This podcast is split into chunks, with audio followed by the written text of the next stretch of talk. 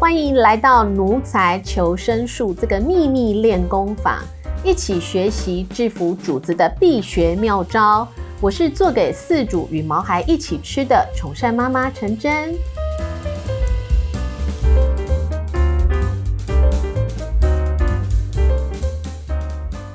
两千零三年，美国有一部电影《二十一克》，台湾翻译为《灵魂的重量》。谈的是死亡的瞬间，灵魂离开身体后将减轻二十一克，主要源自于十九世纪在美国麻州有一位邓肯·麦克道格博士，透过科学的研究，最后实证的结果。由于许多人认为人类才有灵魂，动物没有，所以麦克道格还用狗做了十五次同样的实验，不过没有一只狗在死亡时测出有重量减轻的现象。真的只有人才有灵魂吗？毛孩如果没有灵魂，那往生以后是否就不需要送终呢？所以，我们今天特别邀请中华生死学会副理事长，也是翡翠森林协理王别玄老师，带领我们来探讨毛孩的离世问题。我们欢迎别玄。嗨，大家好。别玄老师好。别玄老师目前有养宠物吗？没有，目前没有养宠物。好，是一直都不想养，还是现在我家庭的环境没有办法再照顾毛小孩啊？OK，所以就因为照顾人的孩子就已经对，就已经快崩溃了，快崩溃了。培训老师现在有几个小孩？现在有两个小孩，最小呃大概快两岁。哦，快两岁哦，OK。刚好是考验父母亲情商智慧的一个年龄阶段，两岁是真的是最活泼的。是好，那个别轩老师，我知道，因为其实你也是我们 NCPHD 社团法人中华宠爱健康发展促进会的常务理事。嗯，非常谢谢你多年来的支持。谢谢。可是我听到一个消息，听说你两千零六年的时候有特别去泰国短期出家。对，你可不可以跟我们分享一下是什么样的机缘，你会特别做这样的一个体验安排啊？呃，因为我我大学念的是南华大学生子学系，那我们南华是佛光山创办的学校，是在学校里面佛教的氛围是很浓厚的，嗯嗯嗯。那我也有几位同学是出家人。是，其中有一位呢，他是泰国法身寺的出家人，嗯嗯，他被安排来攻读呃学士，来来念书啦。是，我跟他是非常好的朋友，是，那他也教我打坐。我在大学的时候也参加佛学社，啊哈，快毕业的时候他就问我，他说你要不要来我们泰国体验短期出家？嗯哼，我说可以吗？他说可以啊。对啊，Why not？我说，哎，那要费用吗？他说不用，全免。我说那机票呢？嗯，我说也不用。那现在还有名额吗？现在没了。现在没了，麻烦帮我报名一下。我想说怎么那么好？嗯，我说天底下怎么有那么好的事？他说只有你才有。我说哦好。哦。我说那我想去。OK。他说但是我们要先通过一个面试。嗯，他就引荐我去法身寺在板桥道场的住持有一个面试，是那个住持就他就看着我，他说：“你去泰国呢，你看这个杯子，嗯，你要当一个空的杯子，是。你不能当满的杯子，是。你当空的杯子才能装东西，你当满的杯子就不能装东西，嗯，这样 OK 吗？我说 OK 啊，OK，他好，他就安排了，我就去泰国短期出家，OK，嗯。真的是很特别。你那个时间是多久？在泰国是一个月。一个月，那都做些什么？生活形态是这样：我们大概每天早上四点起来，出家人要出坡，出坡就是要维护环境的整理啊。出坡？坡？哦，坡哪一个坡？坡道的坡。哦，出坡。OK。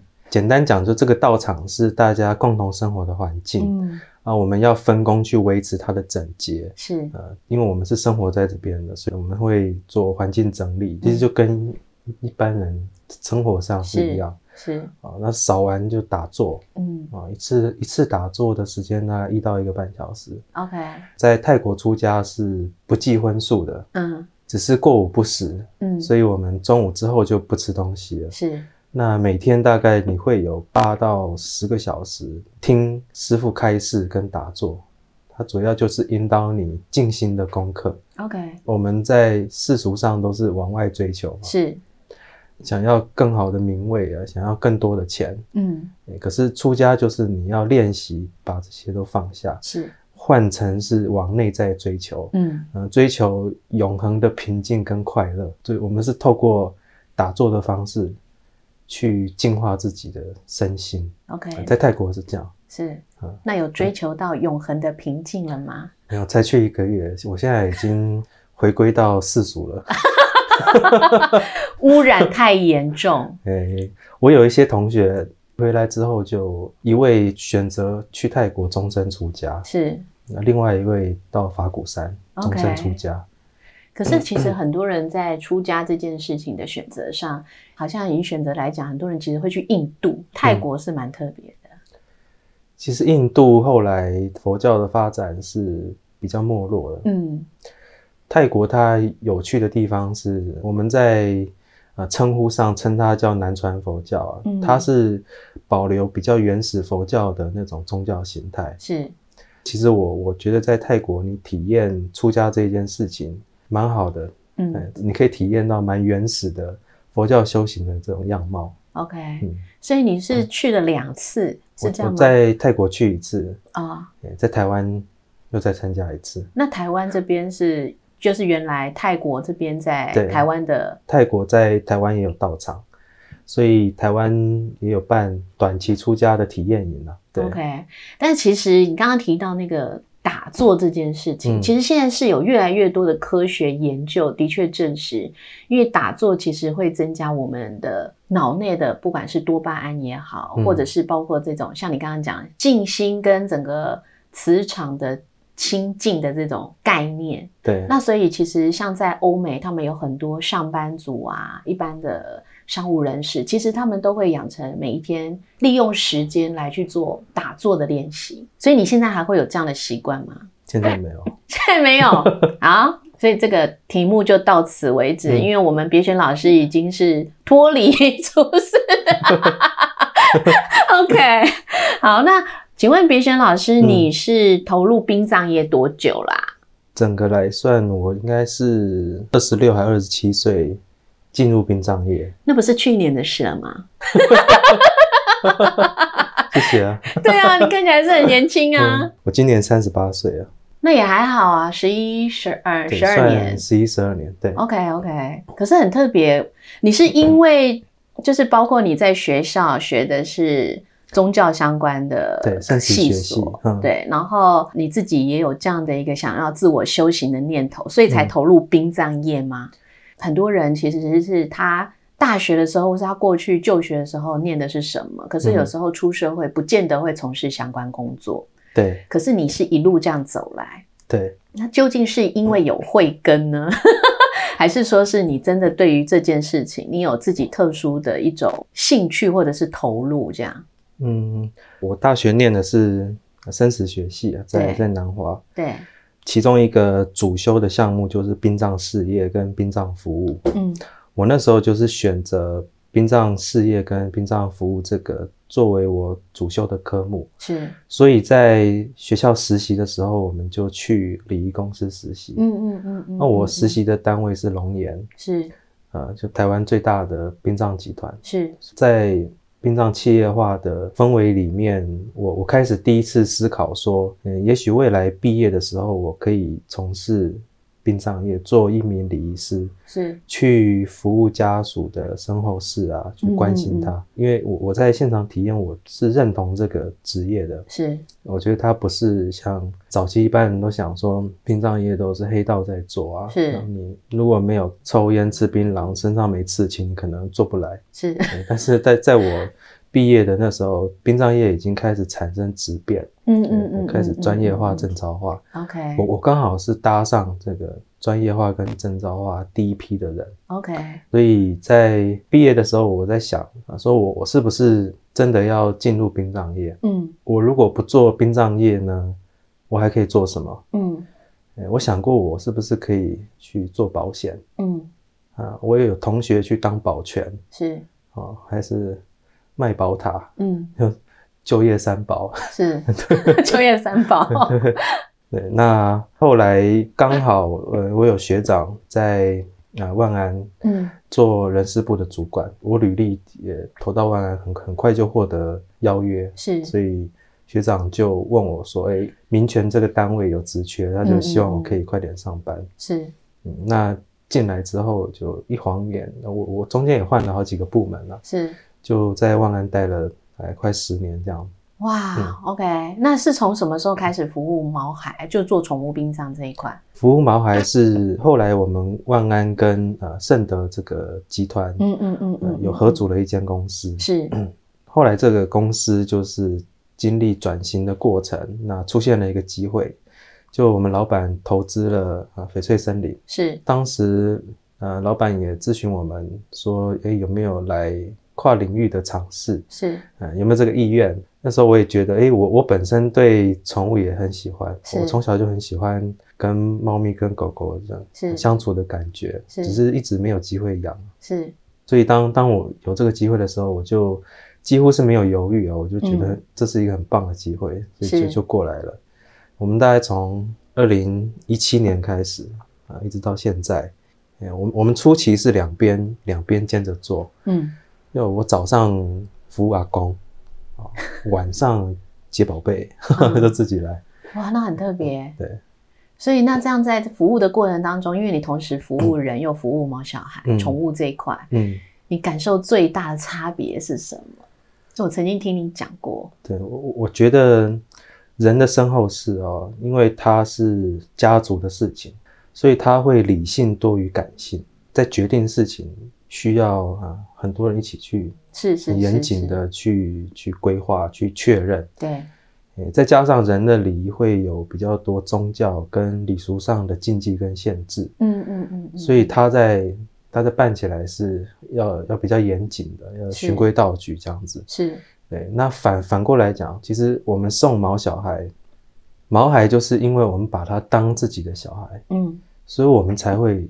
在他身后的时候，去替他设想这些事情，是，所以他是拟人化的，嗯，所以他是感性多过于理性，对，对，所以呃，我我最深刻的一个感觉就是，我我曾经接到一个电话，一个打来我南部的一个客人，他发现他妈妈在家上吊自杀，问问我们可不可以去处理，嗯，可是他跟我谈的那个语调是很平静的，嗯，好像这就是一个。隔壁人家沙发坏掉了那种 感觉。OK，然后我第二通电话，仓鼠挂掉了，嗯，哭的稀里哗啦的，嗯，我就想说，真的是人往生还不如老鼠。哎，我那时候的感觉，因为它它是发生的时间点很近，所以我那时候也觉得说，从从市场的感觉来看，哎，好像宠物它是一个新的事情，是，嗯，它比较跳脱了我们一般的认知，哎，原来。原来人跟动物的感情哦，呃，有些时候它是超过人跟人的感情。没错，嗯，我我分享一下我自己个人的体验，像我自己父亲过世的时候，嗯，我妈妈，因为我们家比较重男轻女，那我明明是家里面的老幺，我是最小，我们家有六个小孩，嗯，可是我妈妈为了怕我哥哥来做有一个要旁道嘛，对不对？嗯，他怕说 他会沾染到不干净，嗯嗯。结果呢，是我跑到。好，但是就是我我我可以帮我的父亲送终，嗯，可是我的毛小孩啊，像我很多认识我的朋友都知道，我是因为意外认养一只生长的毛小孩，所以才后来踏入了宠物这个行业。可是我的毛小孩的送终，我从来没有一次去，嗯，我反而去不了，嗯，对，就是像你刚刚讲，就是可能我们在面对自己的。人的家人过世的时候，有时候真的是理性大于感性。嗯，但是毛小孩离开的时候，真的是因为我我觉得或许那种感触是因为我们跟孩子跟毛小孩之间太亲近了。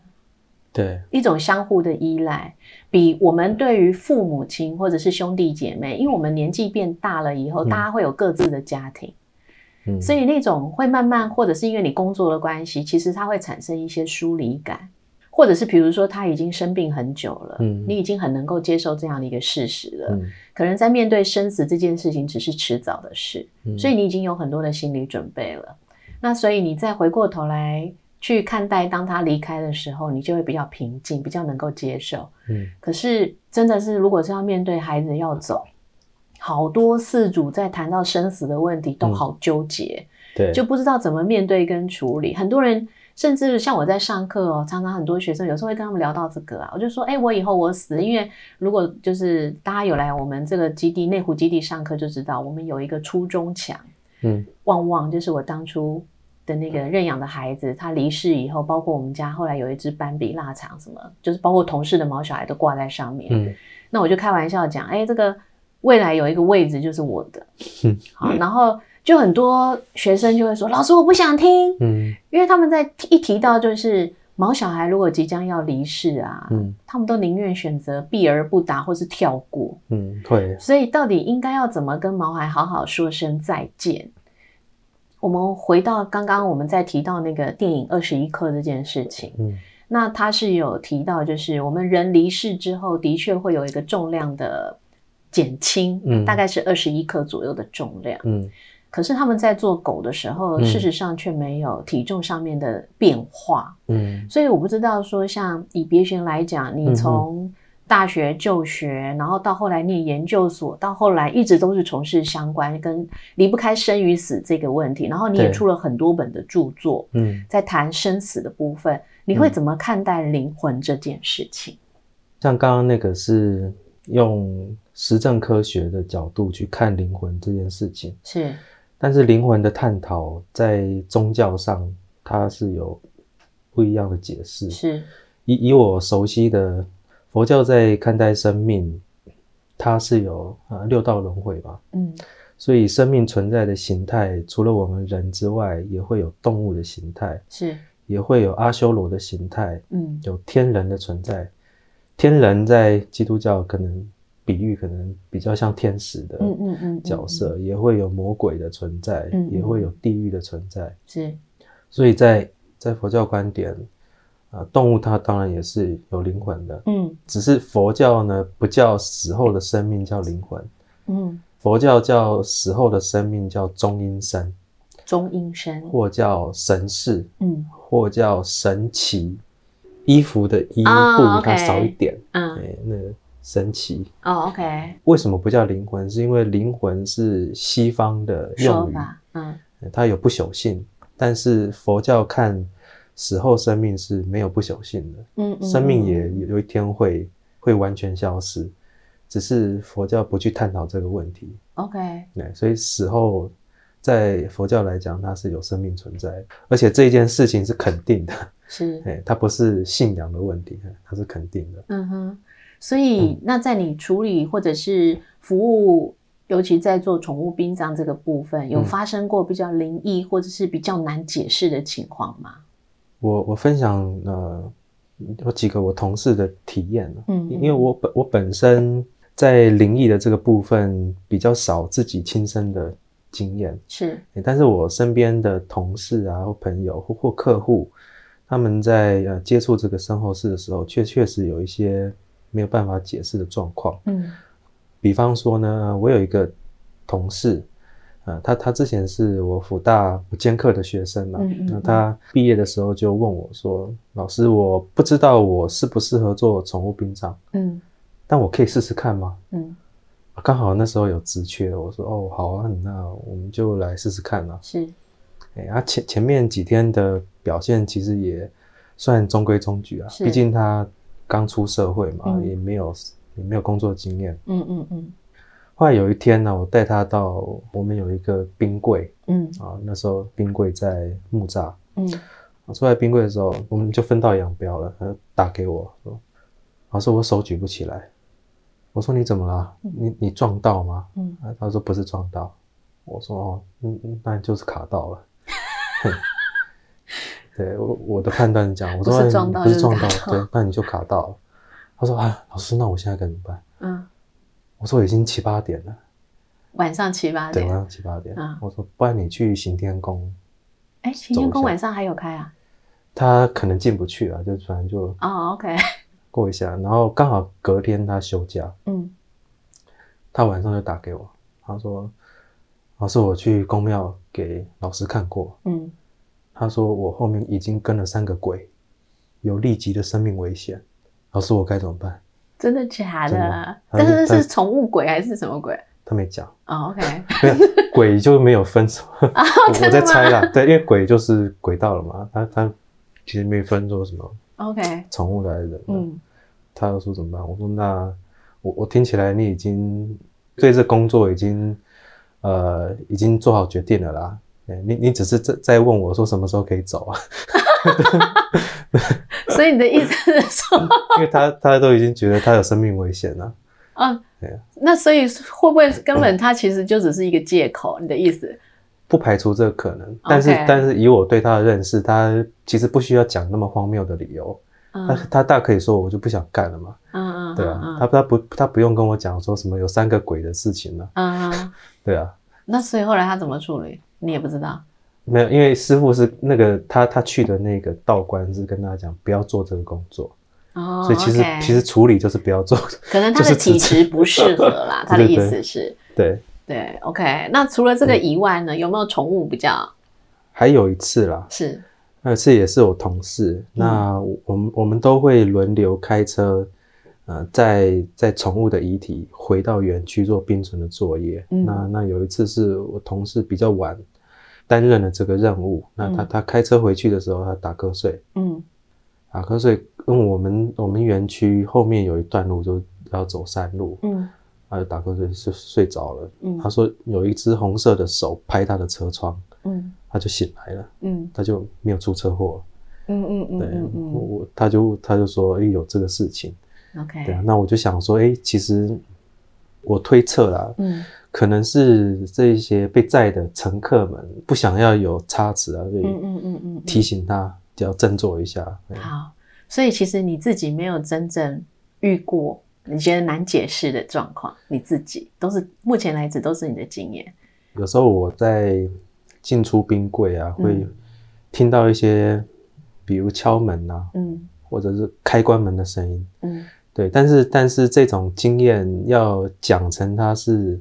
一个灵异故事，或者是可能就是设备故障啊，对，那个程度还还不够灵异啊。OK，没有到故事的程度。OK，我自己是因为我从小就是会养狗养猫，救狗救猫，所以其实养了很多猫小孩。嗯，那我印象特别深刻是，因为我有一段时间其实也有在跟一些师傅修行，或者是有在做一些服务。嗯，那一年就是刚好我家的猫咪，它叫袜子。嗯，就往生，所以呢，我就因为很多宗教我都接触过，那那个时候刚好是我在接触道教，嗯，道教，对，所以道教就是会讲究一些仪式，可以，对对对对对那所以呢，我们就我就帮我们的袜子到海边，然后对海葬，就是深夜的时候，深夜，对。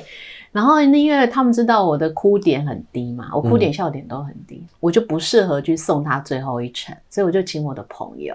那我那个朋友是男性，因为他很 T K，他就陪我去送他最后一程。那他们在海边呢，就是会烧那个金纸，是不是？嗯，就是会筑起一条路，指引他，让他告诉他，就是说，啊，就一边叫他的名字，因为我是听他们后来回来跟我讲的，就会叫他说，哎。袜子，袜子，你就赶快往那个海那边跳下去呀，什么这样子？嗯，那他们叫着叫着，后来是说在火里，嗯，就看到猫咪的脚掌，嗯，就浮现在火里，但是是青色的哦。然后就看到它是往海边走去，但是又犹豫，嗯，好，然后又往后退，是，对，然后后来才挣扎很久才跳下去的那个样子，是，对，所以这是一个，然后。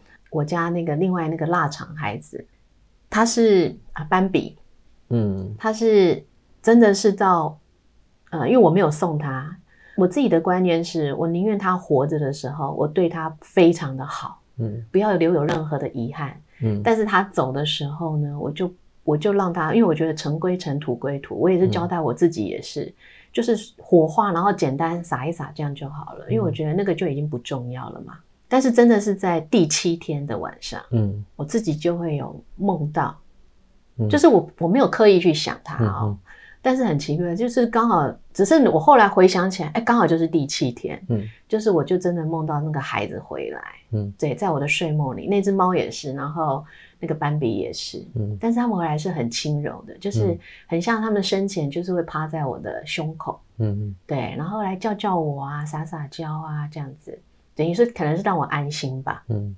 对，所以这个是我自己遇到，我觉得是比较特殊，然后好像有一点点比较难解释的一些情况。嗯，好，那事实上，因为我们从去年开始啊，促进会跟马街医护专校生命关怀科及翡翠森林这边就有合作开设宠物殡葬的工作坊的课程。对，我想也请别轩老师帮我们简单介绍一下什么是工作坊。然后它跟一般的课程有什么样的不一样？然后学生上课还可以学到什么东西？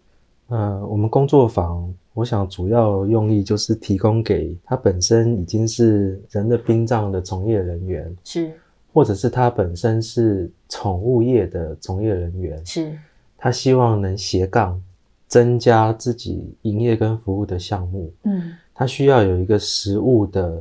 呃，课程让他很实际的能知道，如果要做宠物礼仪服务这件事情，要怎么开始，是。该做什么准备，嗯嗯嗯，需要呃具备什么条件？那我们工作坊就提供了这样的平台，可以呃让这个从业本身是从业人员，他要增加一个服务项目的时候，他可以很。很快的上手，是。免除犹豫或者是呃错误的判断，嗯嗯，可以那更贴近了解市场，是。因为我们本身呃我们团队的成员都是在宠物业或者是生命事业，嗯，或者是在学校相关科系，都是具有指标性的，对，所以我们这个合作就是希望能创造这样的一个媒合平台，嗯，让有意愿啊合作的伙伴呢，他有一个。可以让他很安心，协助他支持他的团队，嗯嗯嗯，来协助他进入这个宠物殡葬服务的领域，非常好。嗯，而且我们都知道，其实所谓的工作坊，它有一定的定义，就是指的就是你在整个学习的过程当中会多更多的演练。对，好，那老师的示范操作，嗯，那甚至包含比如说作业啊，或者是比如说你的一些相关的报告，嗯，那其实最主要就是来帮助学生能够有解决问题的能力，那同时也具备就是未来他在投入这个行业，能够有一些创新的一些想法，对，懂得去做规划，所以我觉得这个是。这一次，我觉得我们促进会跟马街医护专校生命关怀科，还有翡翠森林合作这个课程，我觉得最大的一个特色跟好处，嗯，因为我觉得与其哈，其实与其就是害怕，嗯，去面对生死，不如好好的面对，快乐的送他最后一程。所以其实我知道我们在那个工作坊，还有包括像我们今年。会跟翡翠森林有合作，我们希望可以提供给四主朋友们，因为现在其实在国外，他们其实很流行所谓的宠物临终规划这件事情。是，对。那但是我们谈的都是临终往生后的临终仪式。嗯，我我自己个人是认为，毛孩在世的时候，其实带给我们更多的是欢乐。对，是一种回忆啊，温馨感。所以，我们今年跟翡翠森林就有合作生前派对的服务。那这个也可以请碧轩老师可以跟我们讲一下，就是为什么会有这样的一些构想？就像陈老师讲的，就是我们道别这件事情呢，嗯，其实不一定要等真的往生、真的离去之后才跟他说再见。如果我们能在毛孩他还在世的时候，让他有一个机会，有一个派对，呃，他的亲朋好友。喜欢他、疼爱他的人，可以相聚在一起，跟他做分享，嗯，让他有有机会去感受到大家对他的爱跟关心。是，我想这个会比他已经已经离去之后呢，再来跟他说我有多爱你，我有多多不舍你，还要来的更有意义。是啊，所以我想这是我们希望做生前派对主要的意义。是啊。我们常常说，就是走了哈，就是咽下最后那一口气。嗯，我们也不希望我们走的时候带有遗憾，然后也希望对这个世界，虽然我们讲人生来受苦，就是生活当中的确有很多的磨难跟挫折。嗯，可是总是希望最后在离世的时候，对这个世界最后那一眼，或者是那个回忆，还是美好的。嗯，那我们也希望把这样的一个美好的回忆，可以带给我们的毛小孩跟他的家人。我们宁愿多记着毛孩对我们的好，嗯，好与快乐，也不要去记得太多的一些乌烟瘴气的事情。所以，我想最后也请别选老师可以跟我们分享一下，就是说，在您。从事宠物殡葬服务，或者是你接触过这么多的一些毛小孩，虽然你目前没有养宠物，但是因为你很喜欢动物，嗯，你觉得你从啊毛孩身上，或是从我们的动物身上学到，呃，你觉得影响你最大，或者是你觉得最有感触的一件事情，或是一个观念是什么？像我自己在接触这个服务啊，嗯，我我就在想。那一件事情呢，就是我我见过这么这这这么多的家人，是这么这么悲伤的情绪，嗯啊，这么这么崩溃的情绪啊，它源自于什么原因？嗯，像像人的身后是，他不太会有这种这么悲伤的情景啊，我我就在想这个它背后的成因，嗯啊，后后来我我观察到。其实人跟人他是会有爱恨情仇的，嗯嗯嗯，啊，所以人跟人离别的时候，那个情绪是复杂的，嗯，他会有爱，会会有恨，会有纠结，会有误会，嗯，可是人跟动物只有爱而已，对，真的，所以人在跟宠物别离的时候，他纯粹就感觉动物对他是无条件的爱，而这份爱消失了，是。所以他特别痛苦，对，没错。所以我我我观察到这个事情，他他让我学到了这个，就是哎，动物真的对人是无条件的爱，所以在送终的时候才会这么多的泪水。嗯嗯嗯嗯嗯。所以这个这是我我觉得我学习到一个呃，这是第一个课题啊。是。第二个就是像像我们在送终的动物，嗯啊，很多人觉得说我们只有在。啊，服务狗狗跟猫咪，嗯啊，实际上呢，我们服务的对象除了狗狗跟猫咪，也有老鼠啊，对呀，小鸟、鱼啊，鱼、蛇、刺猬、鸡鸭，嗯，鸵鸟、猪，嗯，而且当当它的主人就是要要送它，其实他会委托业者，就表示他希望这件事情是被慎重的安排，对，能够善终。对，那你你也可以看到他，哎，对这个鸟是。这么悲伤，哦，就是一只一只九官鸟往生。他说，因为他会都会每天早上起来，我说：“爸爸，我爱你。”嗯 嗯，会跟他他说，对他他感觉到很亲，是或或者是老鼠，哦，养一两年往生啊，啊，哭得非常伤心。对对，所以第第二个就是我我学到对这些逝去的生命要平等的尊重。嗯嗯嗯嗯嗯，就。尽量我们不要以自己的观念去去差别心。看他说，哎，为什么？这乌龟往生，你没必要这么伤心吧？嗯嗯嗯，其实因为你不知道他跟他的生命互动是什么历程，是对，所以就呃学习这个要对每一个生命的离去平等的尊重，是好棒，学学到第二个功课，我觉得非常好，因为这也是我那时候从旺旺身上其实。人真的也是有时候真的是因缘巧合，就是我养了这么多的狗跟猫，我从来没有感触这么深。嗯，可是它是唯一一个生障最严重的，然后那时候真的照顾它多灾多难。嗯，可是我反而真的从它身上真的学到一件事情，最重要的一件事情就是毛孩教会我的是爱，不是恨。真的，真的，不管它今天被主人弃养，发生车祸，然后它要经历好几次的手术。包括那时候自己身体的情况啊，然后我自己那时候是经济最拮据的时候，嗯，可是呢，他永远都是一副笑容，嗯，在那时候最苦的日子，他给了我最多的力量，嗯，然后也时时提醒我，就是人生，包括我们常常讲，就是像我，包括我后来有时候我们在办学的时候，也会遇到很多一些无情的泼脏水啊或什么的，可是我始终选择就是。低调不回应，或者是不愿意去产生任何的冲突，嗯，因为我总觉得就是这个才是真正我从旺旺身上学到的，其实就是爱，不管他的方法有多糟糕，或许他也是在保护他的爱，嗯，他的安全感。只是他的方法当然或许有争议，嗯，对，所以我觉得也是今天很特别、很难得的这样的一个机会，可以跟别选谈到一些比较深入的话题，嗯，然后在面对毛孩的生死这个部分，让我们有了更多的一些认识。谢谢，对，谢谢别选。那我们如才求生术就到这边喽，今天拜拜，拜拜，谢谢大家，拜拜。如果你在照顾主子的疑难杂症上有问题，还是有苦水牢骚想诉苦，欢迎扫 Q R code 加入社群或寄电邮过来，我们会挑出问题情节比较严重，尝试邀请合适的来宾来解答。或是可爱的故事和大家分享哦。